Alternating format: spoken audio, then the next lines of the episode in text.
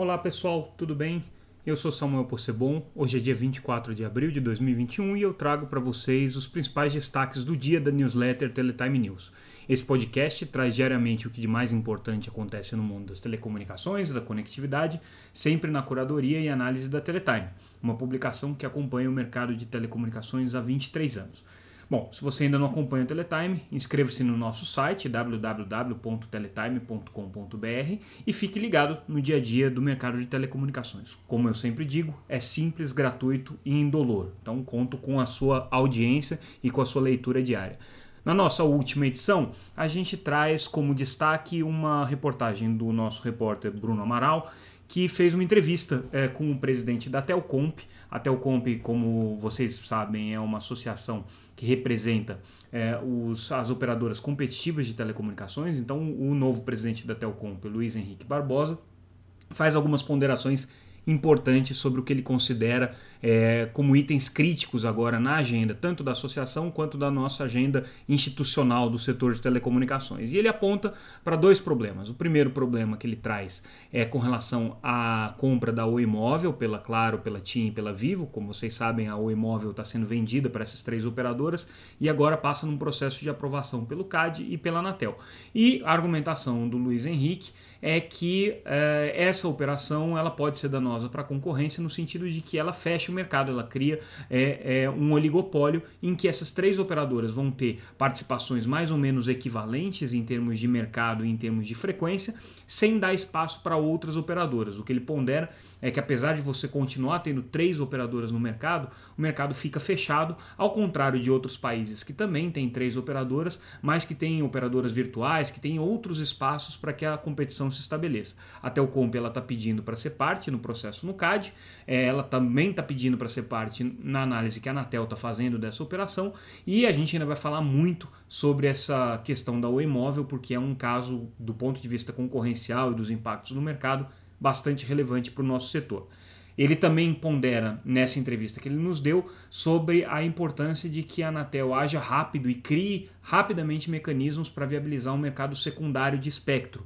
Por que, que ele diz isso? Os provedores é, regionais, as empresas associadas à Telcomp, pleiteiam o uso dos, da, das faixas de frequência que hoje estão ociosas, que são controladas pelas grandes operadoras e que hoje estariam ociosas para que os pequenos operadores e os operadores competitivos já possam ter esse benefício de utilizar essas faixas de frequência. Essa é uma discussão bastante complexa porque envolve é, uma normatização de uma coisa que a Anatel ainda não tem, que é esse mercado secundário. Isso foi criado numa legislação recente, na, na legislação do novo modelo, e que vai permitir que as operadoras negociem entre si espectros de frequência. Então, essa é uma questão importante que ele está colocando.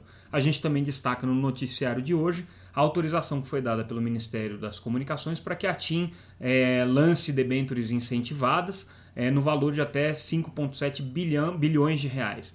Uh, não é o primeiro caso, a Claro já foi contemplada com essa autorização de debêntures incentivadas no começo do ano, na casa de 4 bilhões de reais. Alguns operadores competitivos também já estão é, com esse benefício. Isso daqui tem uma vantagem é, importante para as empresas, porque quando você lança esse tipo de debêntures, você tem é, desconto em alguns tributos que poderiam é, é, onerar né, os debenturistas, então é, essas debêntures incentivadas têm essa vantagem. É, e isso daqui é um mecanismo importante de financiamento para as redes de telecomunicações. Então a TIM está preparando um projeto é, grande com, com financiamento por meio dessas debêntures aqui. Vale a gente ficar de olho. Também a gente destaca uma parceria entre a Claro e o grupo Bandeirantes de televisão para transmitir via estoque, é, transmitir via 5G uma prova de Stock Car que vai acontecer esse final de semana. Eles estão utilizando é, tecnologia da Huawei para isso e é um dos casos de, de aplicações é, que a gente vai começar a ver de 5G na vida real. Também a gente está destacando para finalizar esse resumo Uh, os cortes que foram feitos no orçamento uh, da União, especificamente na área do Ministério das Comunicações, a gente teve uh, um corte bastante significativo de 38 milhões de reais em projetos que envolvem inclusão digital, com cortes também afetando aí o Fundo de Desenvolvimento Tecnológico das Telecomunicações, enfim, como todo orçamento, a, a pasta de comunicações sofreu cortes por conta da negociação que o governo teve que fazer para o Congresso e manter é, assim nas emendas parlamentares de um lado e é, o respeito ao teto de gastos e a responsabilidade fiscal de outro. Vamos ver como é que o Ministério vai se virar aí sem essas, sem essas, esses programas que estavam sendo financiados por esses recursos. Bom, como eu já tinha dito para vocês também, é, essa nossa edição de final de semana ela é especial porque a gente se aprofunda um pouco em um dos temas que foram mais relevantes ao longo da semana. Né? E é, um dos destaques é, que, eu, que eu gostaria de trazer é, e que a gente viu durante a semana uma, uma, uma, uma, movimentação bastante grande com relação a esse assunto, é a dificuldade que o governo vai ter de aprovar no Tribunal de Contas da União, no TCU, algumas das políticas públicas que foram criadas a partir do edital de 5G. É, especialmente a ideia de criar uma rede privativa para o uso exclusivo da administração pública.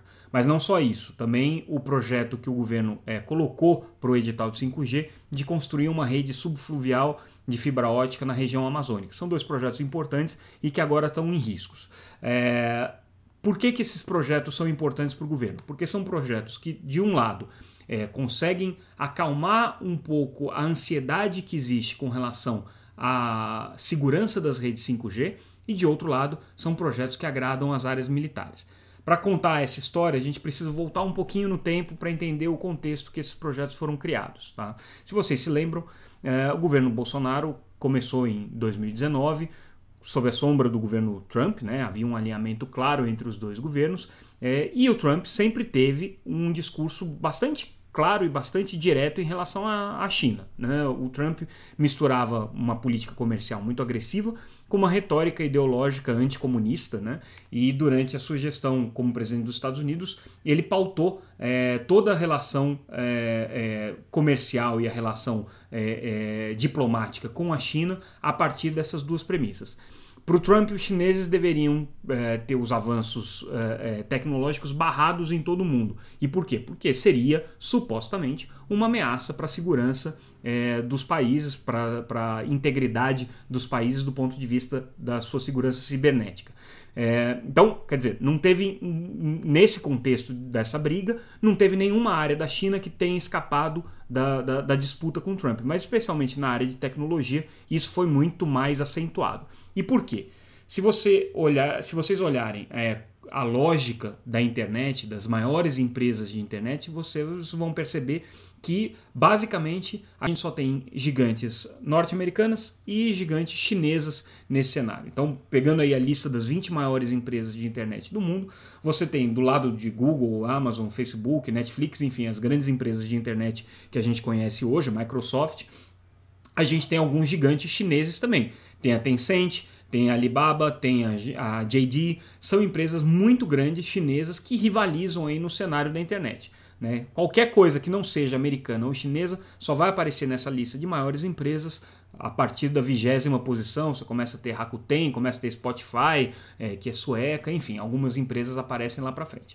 No mundo das telecomunicações, a Huawei é, é uma gigante incontestável. Foi uma empresa que em pouco mais de 20 anos é, saiu de uma história que começou como uma fornecedora de PABX de segunda linha, restrita ao mercado chinês, para o que é hoje a maior potência em equipamentos de rede de telecomunicações, deixando para trás empresas com muito mais tradição, empresas europeias e norte-americanas como a Ericsson, a Nokia e outras que inclusive desapareceram ao longo desses últimos anos por conta da concorrência chinesa. Estou falando de empresas como a Lucent, a Alcatel, a Nortel, que foram é, incorporadas, fundidas às empresas que remanesceram e que deixaram de existir justamente porque não tiveram força para concorrer com os chineses. Depois de tomar a dianteira no mercado de tecnologia com 4G, a Huawei é, vinha sendo a empresa a, a, fazer os maiores investimentos no desenvolvimento das redes 5G e era apontada aí claramente como a empresa líder em termos de tecnologia para o 5G. Né? Era isso que é, todos os especialistas diziam, as próprias operadoras colocavam. Então, tudo indicava que a, a Huawei ia abrir uma frente ainda maior, uma dianteira ainda maior em relação aos concorrentes nessa próxima geração de redes móveis. Então veio o Donald Trump com uma política que ele chamava de Clean Network, né? criando uma agenda de influência sobre as decisões empresariais e, e, e, e governamentais né? em relação ao 5G. Basicamente, essa doutrina Clean Network pregava o banimento das empresas chinesas, especialmente a Huawei. Então, misturava a pauta ideológica e a pauta comercial. O governo Bolsonaro e os seus ministros e apoiadores mais fervorosos aí no Twitter e, é, obviamente, é, na esplanada dos ministérios, embarcaram nesse discurso norte-americano e, em vários momentos, chegaram a sinalizar que o Brasil também baniria a Huawei das redes 5G. É, as empresas de telecomunicações evidentemente, eram contrárias a qualquer tipo de intervenção na escolha de fornecedores, por uma razão simples. Né? Se você intervém na escolha de fornecedores, você corre o risco de ter é, preços é, elevados, você corre o risco de ter cartelização, você corre o risco de ter é, tecnologias que não necessariamente são as melhores disponíveis. Então, para o setor de telecomunicações, ter a, a Huawei ou qualquer outra empresa banida do 5G seria um grande risco, um grande prejuízo, fora o fato de que seria completamente contraditório com o discurso liberal do governo. É, bom, Uh, o ministro das Comunicações, Fábio Faria, então, diante desse impasse, né, de um lado a ala ideológica do governo e o próprio presidente Bolsonaro, e de outro a pressão das empresas, costurou uma alternativa que uh, parecia interessante. Ele separou o contexto do 5G em duas partes. Uma rede comercial, que seria é, dedicada aí a, a, ao uso do cidadão comum, das empresas de uma maneira geral, e uma outra rede, essa rede privativa para uso da administração pública, e nessa rede privativa poderiam ser estabelecidas algumas restrições é, em relação a fornecedores, em relação a requisitos técnicos, né, que pudessem dar uma maior garantia ao governo. Então, era muito mais um discurso né, que se colocava de que haveria uma rede limpa, protegida, para a administração pública, para o governo, enquanto o resto do 5G seguiria as regras do livre mercado. Essa foi uma declaração dada pelo ministro Fábio Faria em algumas ocasiões. É, com isso, se tranquilizaria o Bolsonaro e os seus apoiadores, e de outro lado, não se compraria nenhuma briga com as empresas, nenhuma briga com os investidores e com a iniciativa privada. Uh, essa ideia virou uma política pública sacramentada numa portaria do Ministério das Comunicações, a portaria 1924, editada esse ano, é, e virou parte do edital de 5G. Né? Então, foi uma, uma diretriz dada pelo governo e que é, foi incorporada pela Anatel ao edital de 5G. Basicamente, o que o governo disse é, é que é, seria necessário um investimento para essa rede privativa. A Anatel colocou isso no edital, prevendo então que as empresas vencedoras teriam que aportar recursos, exatamente de um bilhão de reais seriam esses recursos, numa empresa que ainda vai ser criada, chamada EAF, é a entidade administradora da faixa, e essa rede que vai ser criada pelos vencedores do leilão de 5G, que vai construir essa rede privativa. É, protegida, né, vamos dizer assim, para o uso do governo. Bom, aí que entra o Tribunal de Contas da União na história. O TCU tem como papel justamente analisar os editais de venda de espectro e sempre observa as regras de licitação sob a perspectiva da legalidade e sobre a perspectiva do interesse público né, e, do, e da, da, da preservação do erário. O TCU, nessa semana, apontou para a Anatel que esse essa saída de terceirizar para uma empresa a construção de uma rede privativa de uso exclusivo da administração pública seria ilegal. Tá? Então, o, o alerta do TCU foi dado para todos os conselheiros da Anatel, é, numa reunião em que participaram não só é, todos os conselheiros da Anatel e os técnicos da agência, mas também representantes de todos os gabinetes dos ministros do Tribunal de Contas, né? É, e isso acendeu um sinal de alerta aí na Anatel. Alguma coisa não estava bem na forma como o edital foi preparado. É, o que, que o TCU, em, em essência, estava dizendo? Construir essa rede por meio de uma empresa terceirizada seria uma forma de burlar as obrigações é, que o governo tem de licitar né, e também de furar o limite ao teto de gasto, ao, ao, aos os limites orçamentários ao que o governo está é, restrito. Né?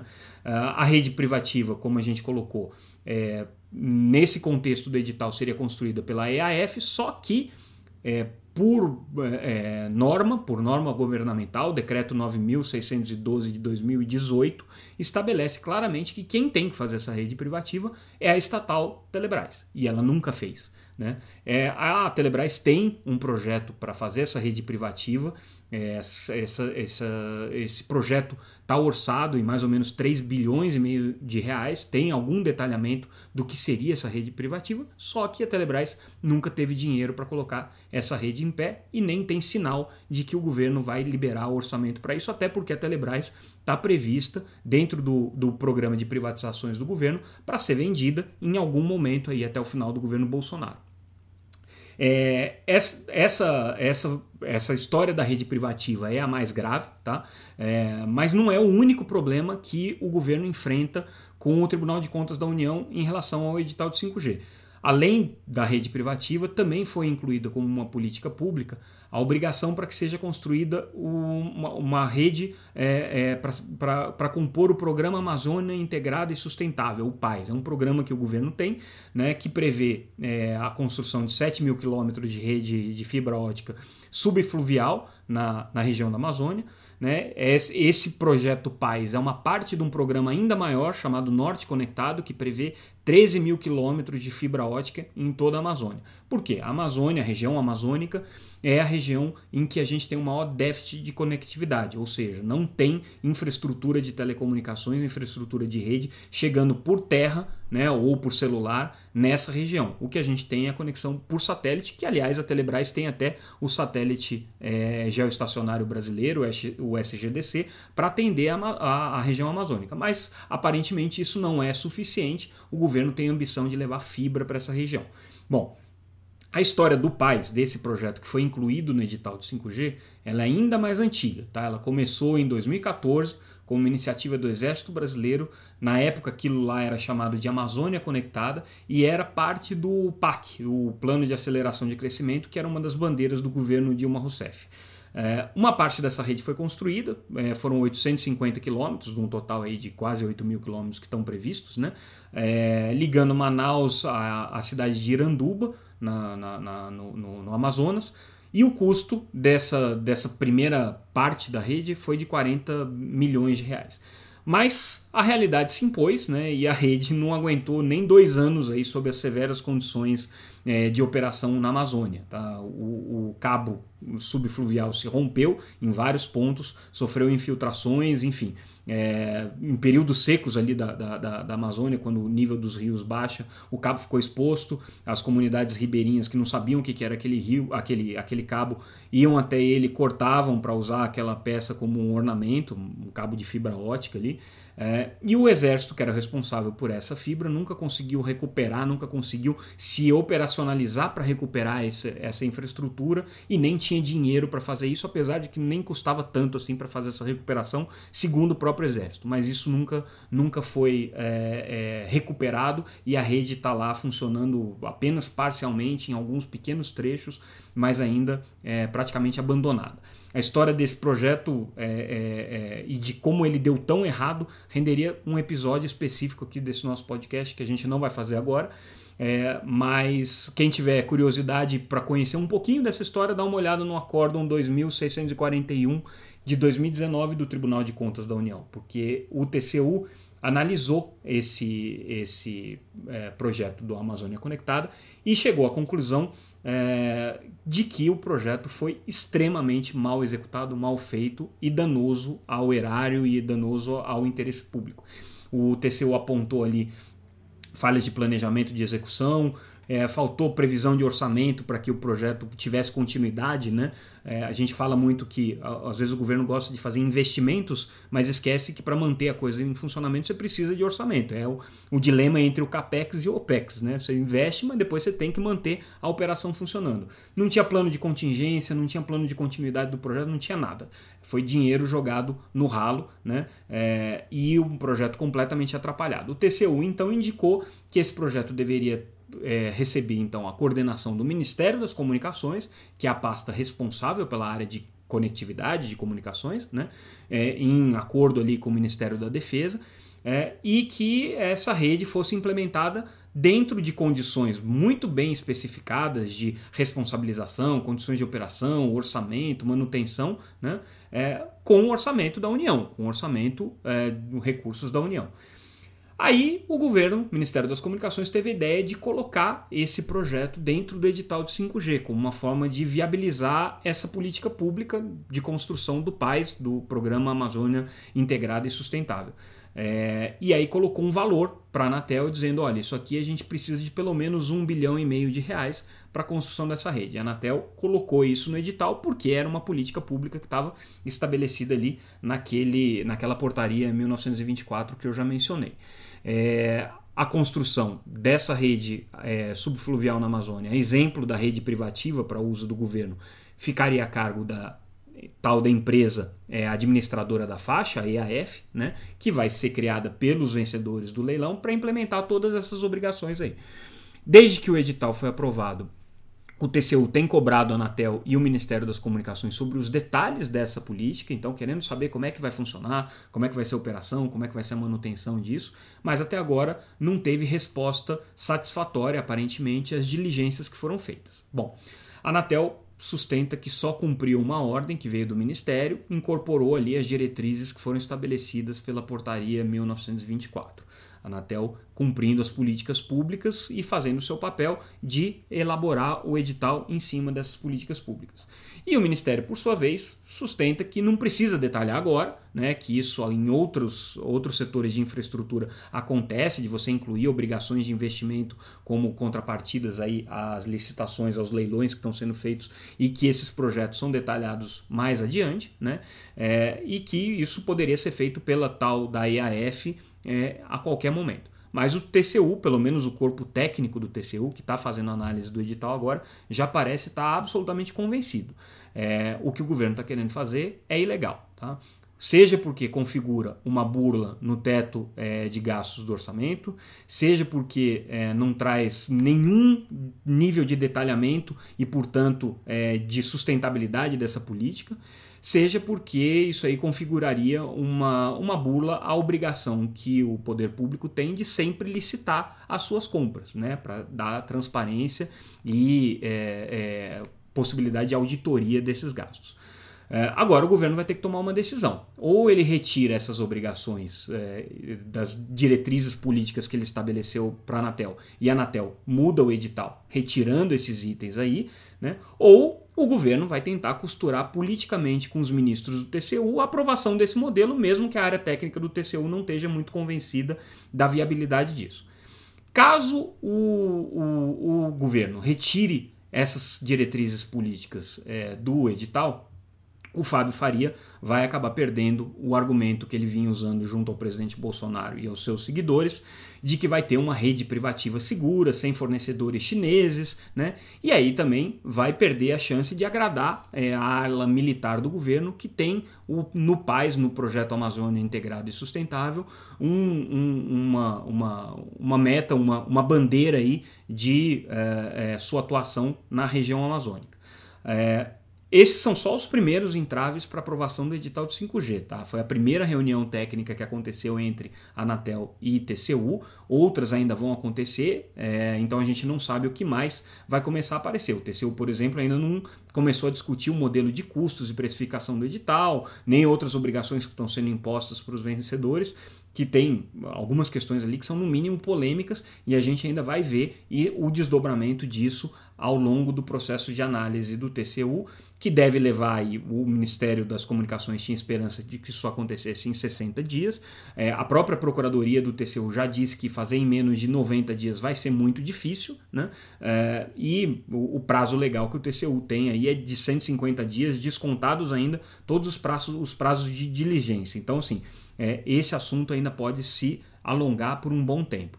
É, o governo tinha a expectativa, né, se tudo corresse como desenhado, que o edital de 5G tivesse pronto para ser colocado na rua é, no final de maio. Com isso, as empresas teriam aí duas, é, dois meses para analisar o edital e o leilão poderia acontecer em setembro, considerando que o edital dá um prazo de 10 meses para que as redes sejam implementadas, né, no mínimo 10 meses para que as redes sejam implementadas. A entrada das operadoras com 5G aconteceria mais ou menos em julho do ano que vem.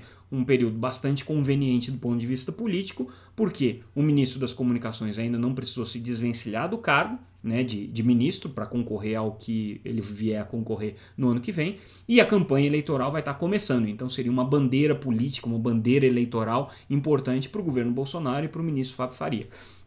Agora, com essa primeira amostra da quantidade de problemas aí que o TCU está trazendo para o edital, esses cronogramas certamente não devem ser cumpridos.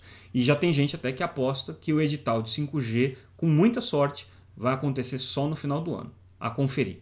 Bom, gente, por hoje é, é isso que eu tinha para colocar para vocês. Continuem seguindo a gente todos os dias aqui nesse podcast. A gente diariamente traz o resumo das principais notícias do dia e semanalmente uma análise mais aprofundada é, de algum dos temas que foram destaques da semana ou outros temas que sejam relevantes para o mercado de telecomunicações. Acompanhe a gente pelo site www.teletime.com.br e também pelas redes sociais, Facebook, Twitter, LinkedIn, Instagram. A gente está lá diariamente 365 dias por ano, 24 horas por dia. É isso aí, gente. É, em breve tem mais. Então até lá e a gente volta a se encontrar.